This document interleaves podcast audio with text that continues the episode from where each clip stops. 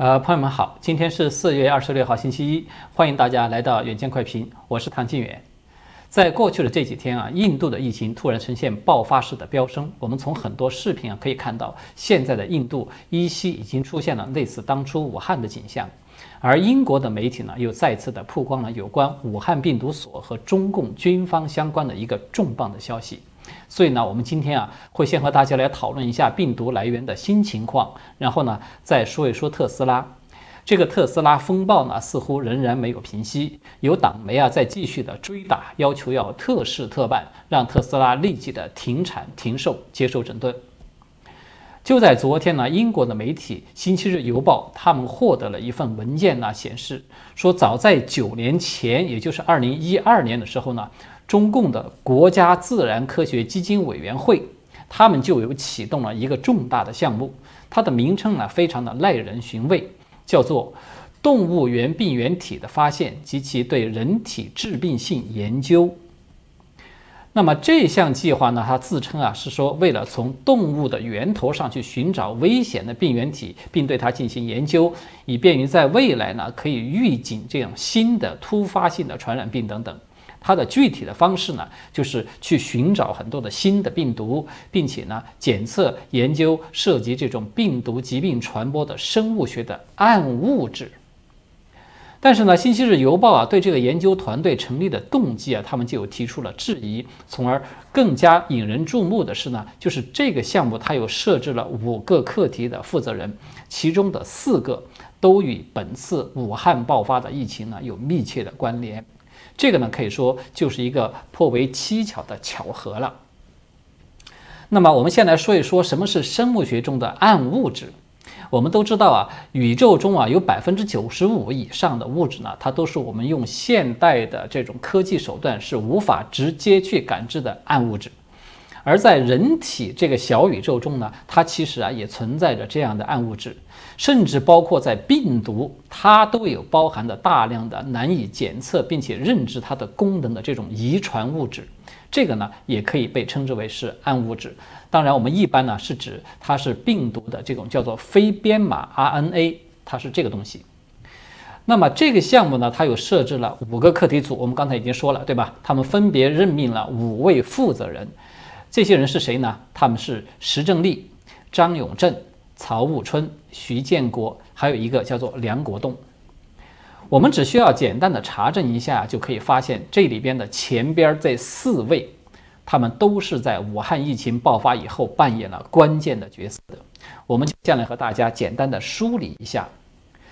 第一个石正丽呢，我们就不需要多说了，大家都已经很熟悉了，对吧？他是这个病毒可能源于实验室泄露这个灾难的头号嫌犯。他在这个暗物质研究项目中呢，他同样是专攻蝙蝠携带的人类病原体的发现、分离和鉴定，包括其遗传进化规律和对人体的致病性等等，他是搞这些研究。第二个张永正呢，他在当时啊，他还是中国 CDC 传染病预防控制所的人兽共患病室，是这个机构的研究员。他在这个项目中呢，他主攻啊，是从一些节肢动物，比如说像蚊子啊、苍蝇啊、蟑螂啊，还有蜘蛛啊等等，还有一些啮齿类的动物，比如说像鼠类等等。从他们的标本身上去采集病毒，那么五年下来啊，他一共发现了一百四十三种新型的病毒。那么在武汉疫情爆发的时候呢，这个张永正呢，他已经成为复旦大学生物医学研究院与复旦大学附属的上海公共卫生临床中心的教授了。在二零二零年的一月十一号的时候啊，他的团队啊在病毒学网站发布了所获得的中共病毒的全基因组序列，这个呢是成为全球最早的公布该病毒序列的团队。结果在第二天，他的实验室就被强行关闭了。这个新闻可能大家都还有印象。那么第三个人物呢，叫做曹务春的，他就非常的敏感了，因为呢他是中共军事医学科学院的研究员。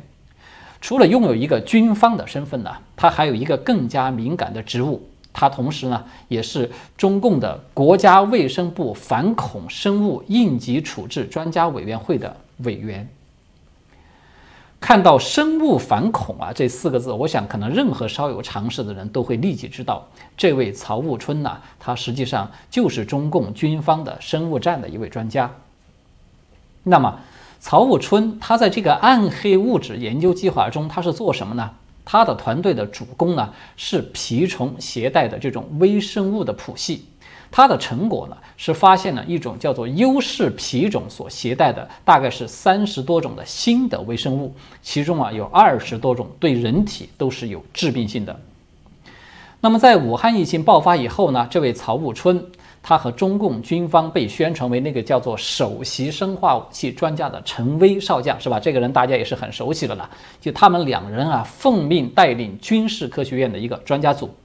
在第一时间就直奔武汉。接管了武汉病毒研究所，进行所谓的病毒溯源调查。但是呢，这个调查结果啊，迄今为止我们没有见到任何的只言片语。第四个敏感的人物呢，叫做徐建国，他呢是这一次暗物质研究的主持者，他的身份呢是中共工程院的院士，同时呢兼任疾控中心传染病预防控制所的所长。那么，在这个武汉疫情爆发以后呢，这个徐建国他是第一支进入武汉的专家组的组长。那么，早在去年的一月七号的时候呢，徐建国他就已经有获得了病毒的全基因组的序列了，这是他自己承认的。但是呢，他并没有在第一时间对外界去公布。相反啊，他在去年一月四号的时候，却对媒体去公开的宣称说。没有见到这个病毒有人传人的证据，它的威胁水平很有限，而且呢，中国的传染病控制呢有多年的经验的积累，绝不会出现因为春运发生大扩散的可能性。当然了，大家都知道，后来的事实呢证明了这个徐建国呢，他就是一个政治学者。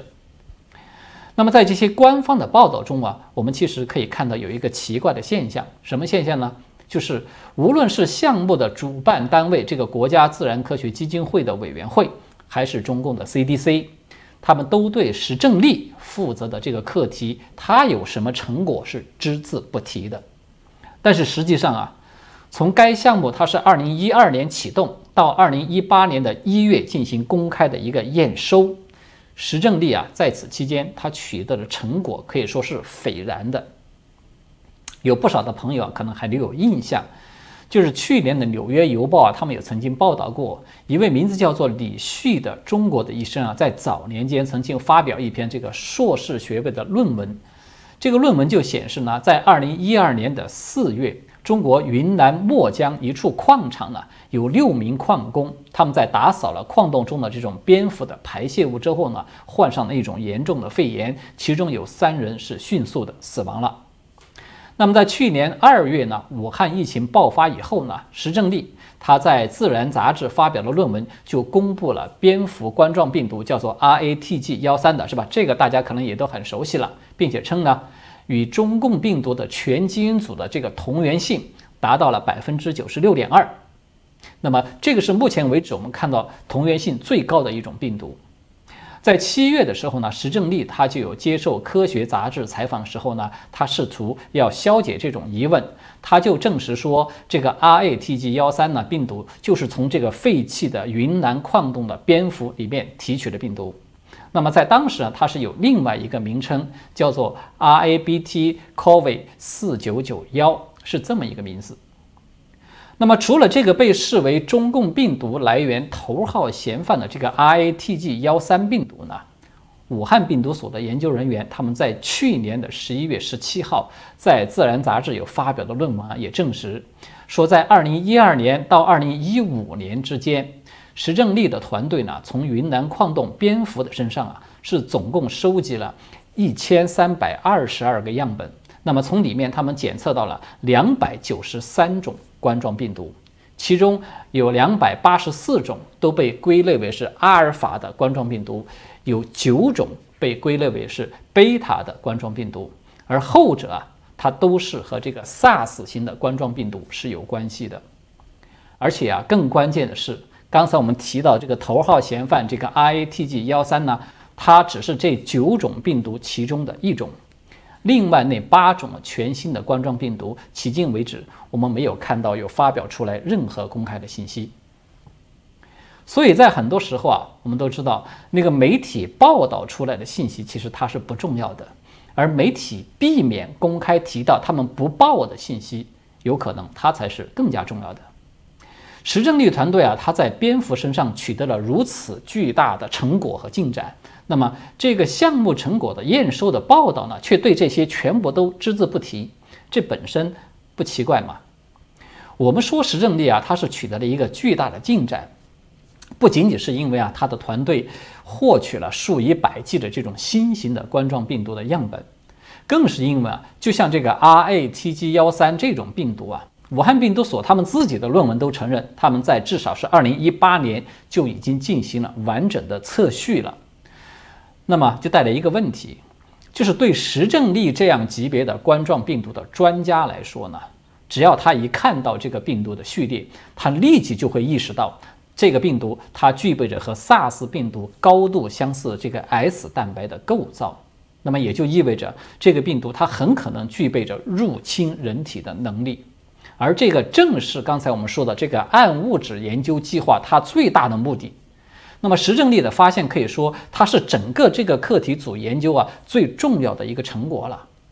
但是我们却看到这个重要的成果，它被从这个国家自然科学基金委员会到这个 CDC 再到武汉病毒研究所全部都屏蔽、隐藏了不提。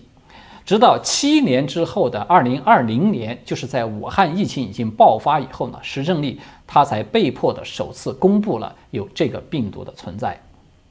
那么，这是我们看到英媒这一次这个爆料的第一大关键所在。那么，第二大关键在于什么呢？它在于啊，今年的三月二十三号，就是在美国的罗罗格斯大学，他们有举办了一次这个研讨会。在这个研讨会上呢。世卫组织的这个咨询委员会的成员，一个专家，他叫做杰米梅茨的，他就直接的去向石正丽提问。他说：“你认为关于中共军方在武汉病毒研究所进行秘密研究的这种说法是否是正确的？”石正丽当时呢，他是这么回答的，他说。我们所有的研究工作都是公开的、透明的。我是这个研究所的主任，我不知道这个实验室有进行任何这种研究的工作。那么这个说法呢？我们现在来看，毫无疑问，它就是一个巨大的谎言了，对吧？因为从我们刚才讨论的这些内容、这些信息啊，大家可能已经都看到了。石正丽本人，他和军方的人员，比如说那个曹富春，他们在多年以前就有过公开的密切的合作了，而这些相关的研究成果从来都没有公开过。而更加令人生疑的是呢，在今年的一月十号，仍然是这个英国的《每日邮报》，它有曾经爆料说，有超过三百篇啊，由武汉病毒研究所进行的。获得中共这个国家自然科学基金委员会刊登上网的，就是和病毒相关的研究。目前这些信息全部都被删除掉了，其中啊就包括石正丽正在进行的重要的研究资料，也包括从蝙蝠身上的这种冠状病毒展开的跨物种感染的风险的研究。同时呢，它还包括蝙蝠携带人类病原体的一个研究。所有这些资料全部都被删除了。那么，在去年的一月十五号呢，美国的国务院，我们都知道，它有曾经公布了有关武汉病毒研究所活动的一份报告，对吧？这份报告它重点的内容之一就是提到了武汉病毒所的秘密的军事活动。那么，在这个报告中呢，它有这么一句话是这么说的：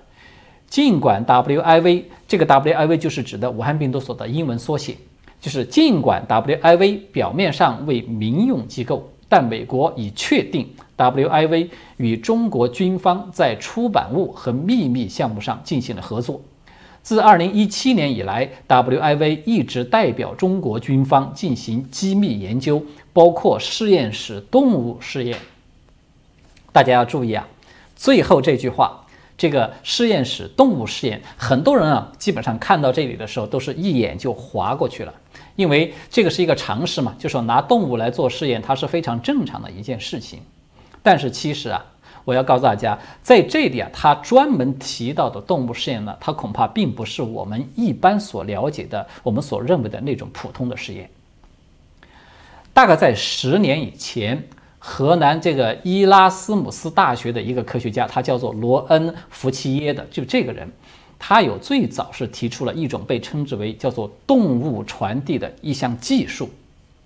它的目的呢，就是让病毒通过动物，而不是通过细胞的培养来使其发生变异。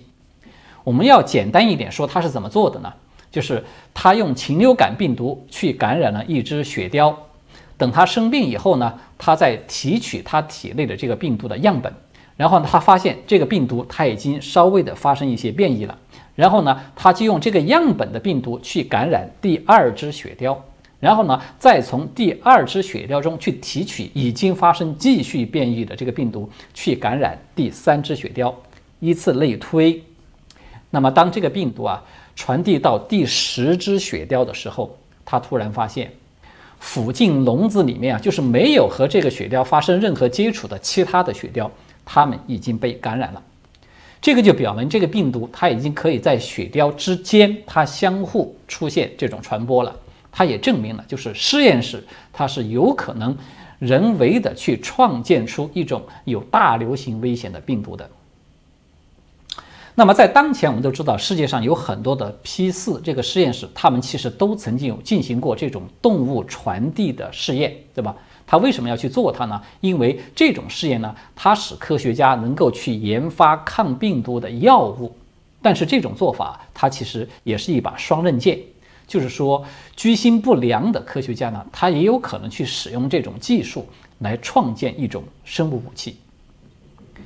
美国的国立卫生研究院从这个二零零九年起啊，他们就曾经资助过有很多这样的研究。当时啊，他还取了一个名字，叫做 “Predict 计划”，呃，这个就是翻译过来意思就是预测的意思了。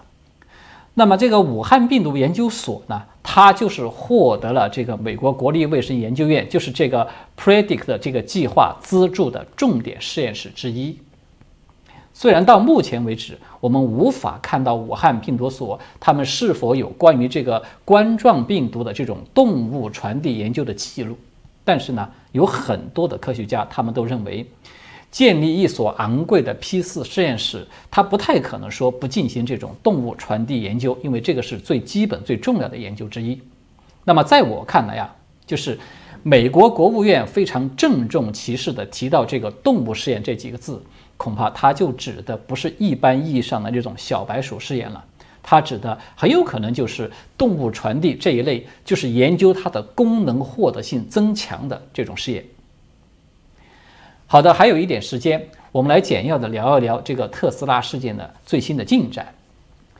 特斯拉公布这个事故车辆的数据以后呢，我们看到像新华社、人民日报等等这些一线的党媒呢，他们开始低调，开始降温了。但是呢，有部分官方和民间的舆论，它仍然没有平息，仍然在揪住那个没有经过权威第三方验证，还有就是特斯拉可能会篡改数据，揪住这些不放。而引人注目的是啊，有一些媒体呢又开始去炒作其他的特斯拉的维权案例，大有不把特斯拉打翻在地再踏上一只脚的这种气势了。其中最具代表性的就是《经济日报》的一篇可以说是杀气腾腾的文章。就在四月二十三号啊，这个是特斯拉公布它的行车数据的第二天。由中共的国务院主办的直属党报，就是这个《经济日报》，他们就有发表一篇题为《特事特办，依法特办，叫停特斯拉已刻不容缓》，就是这么一篇报道。文章就声称说，特斯拉公布的数据呢，并没有得到第三方权威检测机构的检测和举证。同时呢，这个报道啊，他还列举了有其他的几个特斯拉被维权的这种案例。然后就下结论，断言说特斯拉的刹车失灵并非个案，它已经构成重大的交通安全隐患了。而且呢，特斯拉的这种美式傲慢，它已经激起了民间的公愤，所以呢，要求相关的主管部门应该责令特斯拉立即的停产、停售、接受整顿，以消除公众的恐慌情绪等等。那么这篇报道呢，它很快就被各大官方媒体都转载了。可以说是备受关注，但是呢，到今天我现在做这期节目为止，我们看到啊包括《经济日报》在内，还有就是各家主要的转载的媒体呢，他们都删除了这篇报道。虽然这篇报道呢它被删除了，但是它释放的信号却是很重要的。因为啊，我觉得这个基本上它其实说出了中共一直想说而又不方便说的话。这话呢就是，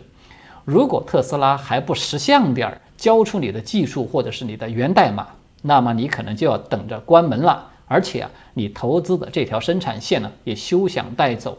这个买路钱呢，党妈是要收定了。在上一次的节目中啊，我们曾经和大家有讨论过了，对吧？就说特斯拉它的销量投诉有一个比率，它在去年列出的一个排行榜之中啊，特斯拉是高居榜首的，也就是说它的投诉是最低的。如果说要按照经济日报的这个逻辑，就说在特斯拉销售出去的几十万辆车中，你只要去搜集有那么几个投诉案例，然后你就要进行停产和停售的这种处罚，那么排在这个特斯拉以下的那几十家的国产汽车品牌之中，可以说它是有更多的投诉记录的。只要哪一类的投诉我们发现它不是个案，那么它都应该通通像特斯拉一样被停产。被停产停售，对吧？那么这样的一个报道呢，我们看到它显然就与维权没有任何关系了，可以说它只与抢劫有关系。就这个文章被删除了呢，它说明中宣部的高层又得到了更高层的指令，这是肯定的。但是呢，这并不能够证明说中共的高层它还有理性的存在，恰恰相反啊，我觉得中共啊，他是认为特斯拉这颗韭菜呢，可能养的还不够肥。如果说马斯克可以识相一点，主动的双手奉送，就是中共想要的这些东西，那么自然中共就可以兵不血刃，他就解决这个问题了。这个才是上策。要知道呢，就是对特斯拉呀，就是大胆的去展开维权攻势，这个是得到党媒公开鼓励的。这一点可以说，所有的中国人都看清楚了。以后啊，我们很有可能会看到啊，有越来越多的维权人士以各种各样的高调的，甚至是很凄惨的、很罕见的这种方式来进行维权。毕竟呢，任何产品啊，它都是不可能说做到百分之百的合格的。你特斯拉这一次因为通过公布数据，你逃过了一劫，但是下一次你恐怕就不会有那么幸运了，对吧？过去有一句老话呀，叫做“不怕贼偷，就怕贼惦记”。对特斯拉来说啊，中共已经是明摆无误的、公开的喊出来了，就是党妈就是惦记上你了。你只要再出几次事故，想要不交出所有的数据来接受彻底的审查，恐怕这个是不可能的了。反正呢，这个舆论喉舌呢，它是在党的手中，对吧？其他的国产品牌，它出的事儿再多，媒体不报道，你要是投诉呢，这个投诉者可能会追到。遭到这种跨省的追捕，所以特斯拉它是不可能有这种待遇的。你想要有这种待遇，那都是一种幻想。所以呢，中宣部啊，它删除这个经济日报的报道呢，绝不等于说是放过了特斯拉，而是觉得啊，现在就去下嘴呢，这个有点吃相太难看。所以呢，不妨以退为进，再多等几个案例，等这个案例多了以后呢，再把它堆在一起来算总账。只要逮住一次你特斯拉的这种不是个案的问题，那么到那个时候对你啊想要打还是想要杀，只不过都是一句话的事情了。好的，今天呢我们就聊到这里了，谢谢各位的观看，我们下次再见。